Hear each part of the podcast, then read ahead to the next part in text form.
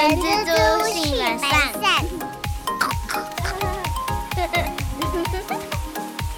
Hello，大家早安，我是人蜘蛛的后。大家早，我是人蜘蛛的本善小姐。先预祝大家双十国庆快乐，又有四天连假了，只是这次有点天公不作美啊。呃，现在录的当下，此时此刻就是有一点狂风暴雨啊。不知道播出的时候天气怎么样呢？用气象来看的话，中南部目前啦，中南部的朋友们，大家要注意安全哦。希望这个雨势不要影响太久，然后不要造成台湾的任何伤害啦，然后也不要影响到大家的双十连假哦。那跟大家嘘寒问暖完了之后，就来进入我们今天的主题啦。有一天我在跟阿善分享，我真有个客户哦，他在今年年底要准备结束营业了。那他们两兄弟现在也已经七十多岁，然后也没有指示要接班啦啊，所以就是结束营业。然后呢，他就在跟我诉苦，他说：“我好担心啊，我好担心我下面的两个台湾员工，因为其他都外劳，所以那个比较没差。他这两个员工啊，就是你说工作能力好就算，他工作能力又没有普通，还比较差。”因为通常啊，在工厂里面上班的员工干了十年、二十年以上，基本上都师傅等级的。然后这两个已经干了三十年，然后结果就是技术方面就是还是很差强人意啦。然后这也不打紧，然后这两个员工呢又常常爱拔掉啊，一拔掉就是会有那个会有那个那个叫做什么催催账的人会找上会找上公司。所以我那个客户啊，三不五时还要先帮我们垫钱，付这些他们的欠款。然后所以啊，你看今年到年底也只剩大概三三个月的一个时间了，所以他不知道说等到他结束营业了，那他员工到底该怎么办？那因为跟阿善聊了这个客户的一个小小故事以后，然后。阿善也蛮有感而发的，因为在他们公司也有类似的问题啊。那在这边就麻烦阿善啦。今天想要跟大家聊的是，不知道大家有没有听过，就是收到法院来说要扣员工薪资的公文呐、请问这是什么东西？我觉得这听起来好像很严重哎、哎、要扣薪资啊，要扣员工薪资的公文。扣钱呐、啊，扣钱这是一件很大条的事情啊。讲我们用最白话的方式，刚好可以回应后刚刚说的那个有关于员工欠债的问题。这通常的状态都是员工在外可能有欠债的情况，然后公司呢因此会收到法院发出的扣押命令或者是移转命令这样子的公文，然后我们。一开始先来稍微聊一下什么是强制执行好了。强制执行呢，指的是债务人，就是像借钱的人不还钱的时候，债权人就是借出钱的人，他透过政府的这个强制的力量去实现让债务人还钱的这个过程。这样听起来。其实这些债权人哦、啊，他是可以透过正当的管道去去收钱的。对的。那今天啊，站在公司端好了，可能呃有一些小公司的主管或者是人资，我觉得大家多多少少可能都有遇过这样的经验吧。就是哎呦，今天突然收到了一个法院来的公文啊。上面就是说哦，你要扣员工的薪资哦。如果第一次收到人，可能当下会觉得，哎呦，这到底要怎么做才好呢？哎、我先说一下，我现在待的公司应该是没有这种状况过，还是说，还是说，因为我的职务的关系，我所以我并不知道。说不定我们公司有很多人有欠钱，有没有？有。一般来说，这个也不会让。非相关的人去知道啦，因为这个毕竟也不是应该对，要让亲朋好友知道的事情。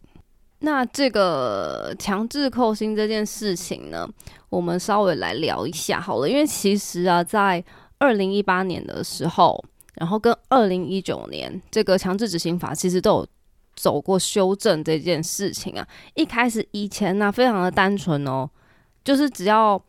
在扣薪资的三分之一去做处理就可以了。意思就是说，假如你今天薪资是三万块，你可能会被扣一万，剩下两万块钱。你还是可以自由去做使用，就是还蛮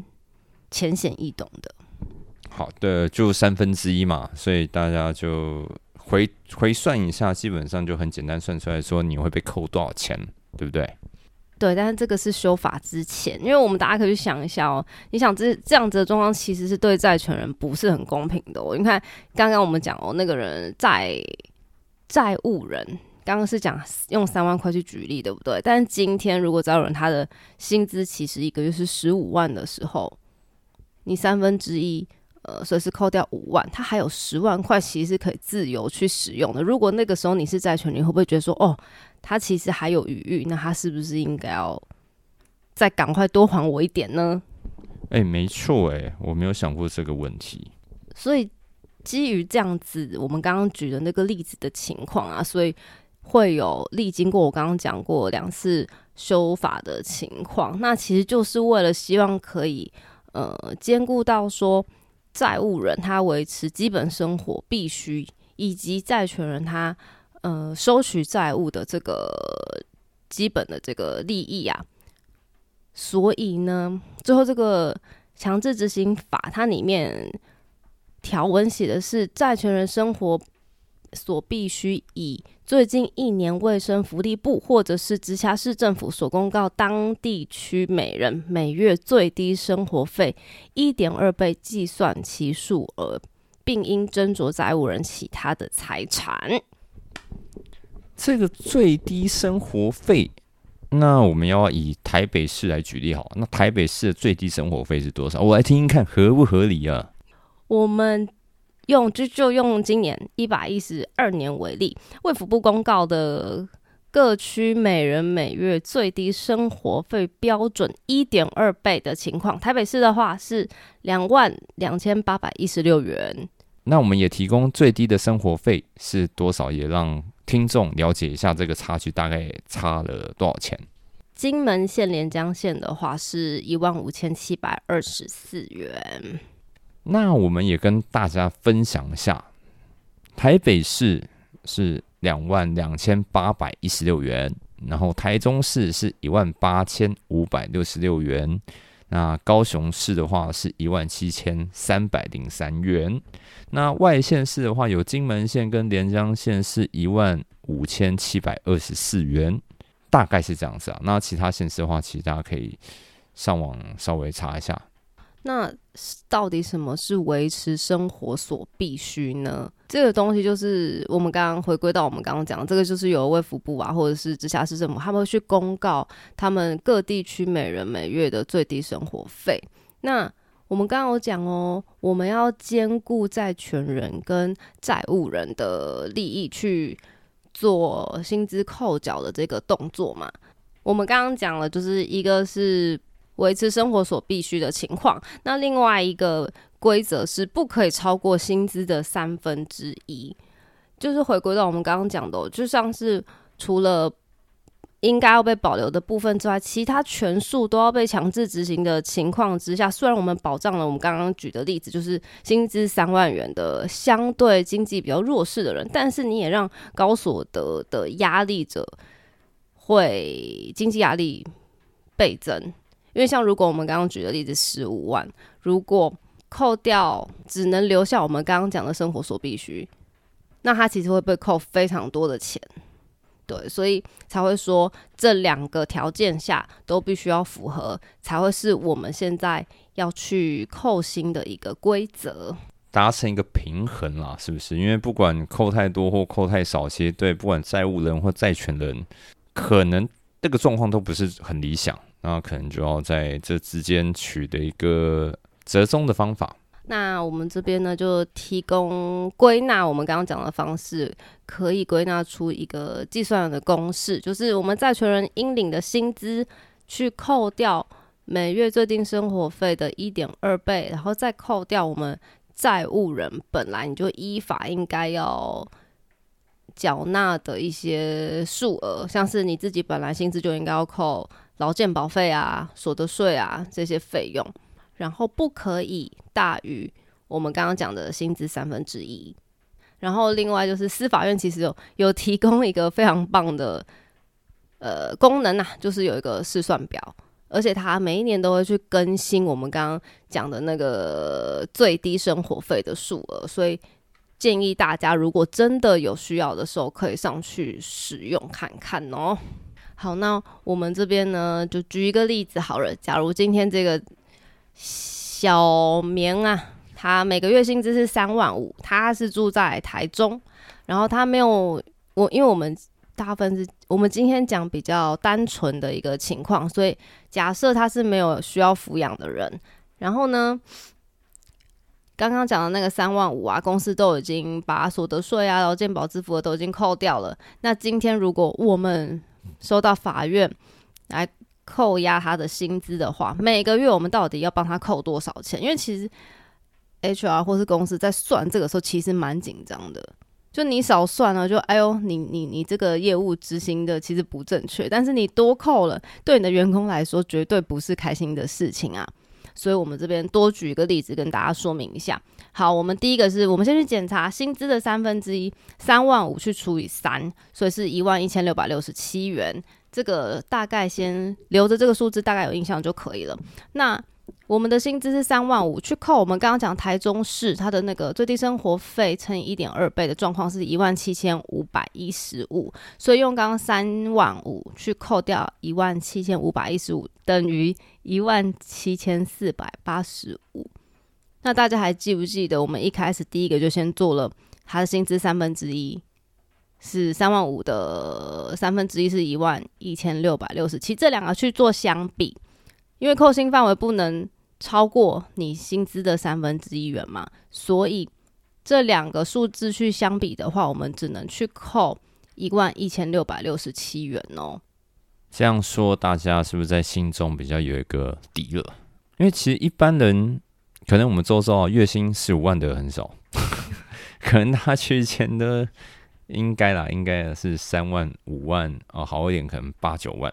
我们今天呢分享这个，其实不只是公司端或是 HR 端，就是一定要知道。另外就是我们当然都不希望自己遇到会被薪资就是强制扣薪的这件事情。但如果今天我们真的遇到了，你也可以用我们刚刚讲的方式，或是司法院的那个试算表去进行就是检视啊。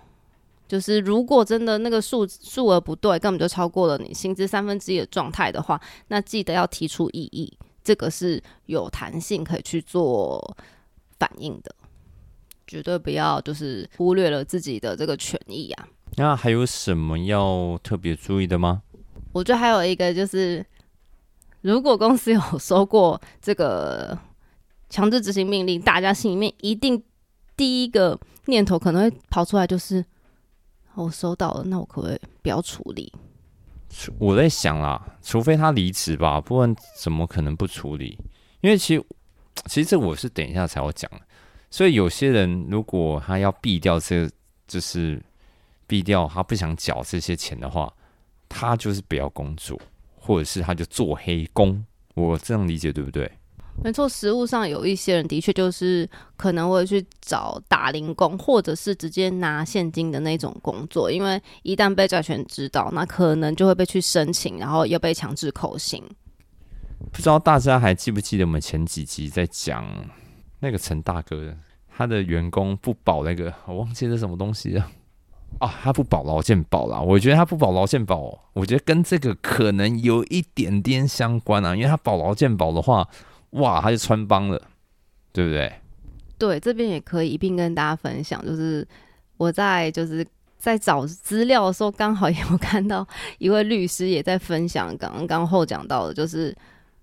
他们很有会担心说，哎呦，就是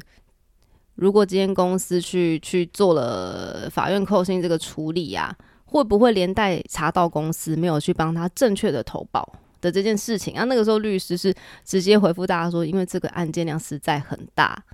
所以政府机关他们并不会去往外去查到你到底有没有正确的投劳健保，或是数额到底对不对这件事。我们这样子要说政府还算还算蛮佛心的吗？不然其实说真的啊，政府要查，我觉得那个不会是很难的事情啦。我只能这么说。哎、这个又可以讲到别提啦。就是其实以往的工作经验，的确也是有收到政府直接来函说你的投保薪资要尽调的，但这个就是这一题留到以后我们有时间的时候再跟大家分享。人资就是这么的活用，所以大家可以多听多长一些人资方面的知识啊。那我们回到刚刚讲的这一题，我我今天是 HR，我是公司的老板，好了，我收到了这个执行命令，我到底可不可以不要处理啊？我觉得很烦的，这一扣下去哦，哦，真的是没完没了诶。那以以往实务的经验，其实有几个方向可以让大家参考啦。第一个就是以前我们公司处理的方式，很常会是第一个，你一定要先去确认说这个来函的真实性到底是怎么样。然后第二个情况是，我们也会跟员工本人去确认说他到底缴了没，因为有时候还是会有公文来往的时间差。那第三个情况是我们就会请员工赶快去缴吧，因为有些以前以往有些经验根本不是真的欠了很大笔的债，而是他可能有呃欠政府机关的费用一直没有缴，一直没有缴，然后非常多年了。然后政府压起来，然后只是用这个方式透过公司，然后去扣取他的薪资。我只能说这个法网恢恢啦，这这真的很难让你一直闪。对啊，那最后想跟大家，呃，这一题啊，最后想跟大家分享的是啊，今天站在就是法律面的角度、法规面的角度的话，会。建议大家，如果真的已经收到这个来函，然后也我们也先确认过了这件事的真实性之后啊，公司就应该要呃按照我们收到这个执行命令去进行处理呀、不然公司的财产可能会被强制执行哦，这样子会徒增不必要的困扰啊。所以各位雇主听清楚啦，这个可能也会攸关到公司啊。对啊，公司你说公司的资产、公司的财产。公司的财产也会受到一些影响啦。对啊，所以要注意哦。那其实，在那个来函上面呢、都会有写啊，就是如果这个员工根本就是不是你的员工，或者是他根本已经离职了，或是你有其他原因，你没有办法依照这个来函的内容去扣押他的薪资的时候，你要在十天内向这个发函给你的这个分属去声明你的异议，记得一定要做这个动作哦。然后以往工作经验里面呢、就是这个承办的同仁啊，会常常很痛苦的哀嚎，因为这个通常一扣没有个一年半载，这件事情不会结束诶、但是对于呃被扣薪的那位同仁，他们也会觉得说，诶、我好像欠的没有这么多，为什么我扣这么多个月啊？这件事情有一个很大的重点，也想要跟大家分享的是，我们今天状态是我们被强制执行的是工作的薪资，那扣扣薪就会一直持续哦，持续到你可能已经清偿完了，或者是这个员工已经离开了公司的状态。那为什么我们会觉得说好像扣很久都没有扣完？是因为这个还款是有先后顺序的，他会先去还执行费用，然后接下来是利息，最后才是轮到我们的债务本人。所以这也是为什么债务人会觉得说自己被扣现的时间会比想象中预期的久很多。然后另外，如果真的是债务的利息真的太多了，有可能造成每一次被扣的薪水都只是在还到利息，根本还没有还到本金的情况之下，很难会很快速的就把债务处理干净哦。那以上啊，就是这一集想要跟大家分享的，希望呢。大家都是知道这个概念，但是都可以备而不用啦。那当然了，每个人收支的状况不一样啊，或者是我们各地区的水平都没有办法呃一概而论。然后，但是还是想跟大家分享的是，如果那个来函上面它其实没有特别写说那个执行命令我们扣薪的方式的话，通常啊，默认就是三分之一去做进行啊。所以今天不管是你是公司端，或者是你就是那个债务人，记得都要先试算一下哦，这个扣薪的金额是不是合理呀？如果确定这个金额有误啊，记得就是要去声明异议来保障我们的权益哦。好的，谢谢阿善这么完整的说明了。那希望大家都不要用到，也不要遇到。那如果是你周遭的人，那说不定可以把我们今天这一集也可以跟他做个分享。就先这样子啊。那先预祝大家双十连假愉快喽！双十连假愉快。那我是人蜘蛛的后，我是本善小姐，我们下周再见，拜拜，拜拜。